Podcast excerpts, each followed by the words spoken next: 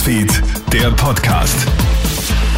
Schönen Nachmittag aus der Kronhit Nachrichtenredaktion. Felix Jäger hier mit deinem News Update. Unter äußerst schrecklichen Bedingungen sind insgesamt 40 Menschen von Rumänien nach Österreich geschleppt worden. Die niederösterreichische Polizei hat jetzt nach Hinweisen der deutschen Bundespolizei zwei mutmaßliche Schlepper festgenommen. Die Migranten sind in einer sogenannten Palettenbox, welche unter dem Sattelhänger angebracht ist, transportiert worden. Einige der geschleppten Menschen werden bei dem höchst riskanten Transport auch bewusstlos, sagt Johann Baumschlager von der Polizei Niederösterreich. Dieser Transport ist sehr, sehr gefährlich, weil erstens äh, hat der Transport äh, mehr als sechs Stunden gedauert, ununterbrochen von äh, Rumänien nach Österreich. Es gab eine Außentemperatur von 0 Grad Celsius und deshalb waren diese Flüchtlinge dann auch durchweg stark unterkühlt und vor allem, was also sehr bedenklich ist, einige davon sind von den Abgasen dann des LKWs auch bewusstlos geworden.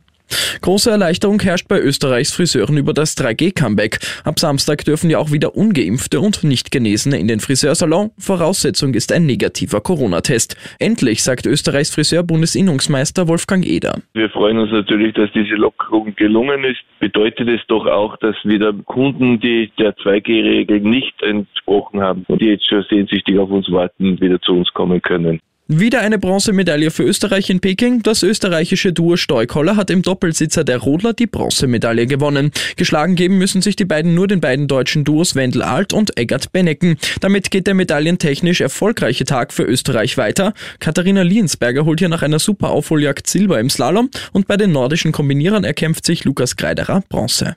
Und nach seiner Aktion, sich absichtlich blitzen zu lassen, hat ein Deutscher wohl nicht damit gerechnet, über 1000 Euro Strafe zu zahlen. Im deutschen Bundesland Nordrhein-Westfalen ist ein Mann mit seinem BMW wohl absichtlich zu schnell gefahren, um geblitzt zu werden. Statt erlaubten 50 kmh fährt er 60. Das hätte ihm eigentlich 20 Euro Bußgeld eingebracht. Der Mann kommt jedoch auf die großartige Idee, einen Mittelfinger in die Radarkamera zu zeigen. Eine Richterin findet das aber gar nicht lustig. Wegen Amtsbeleidigung darf der BMW-Fahrer jetzt statt 20 satte 1200 Euro Euro Strafe zahlen. Ich wünsche dir noch einen schönen Abend.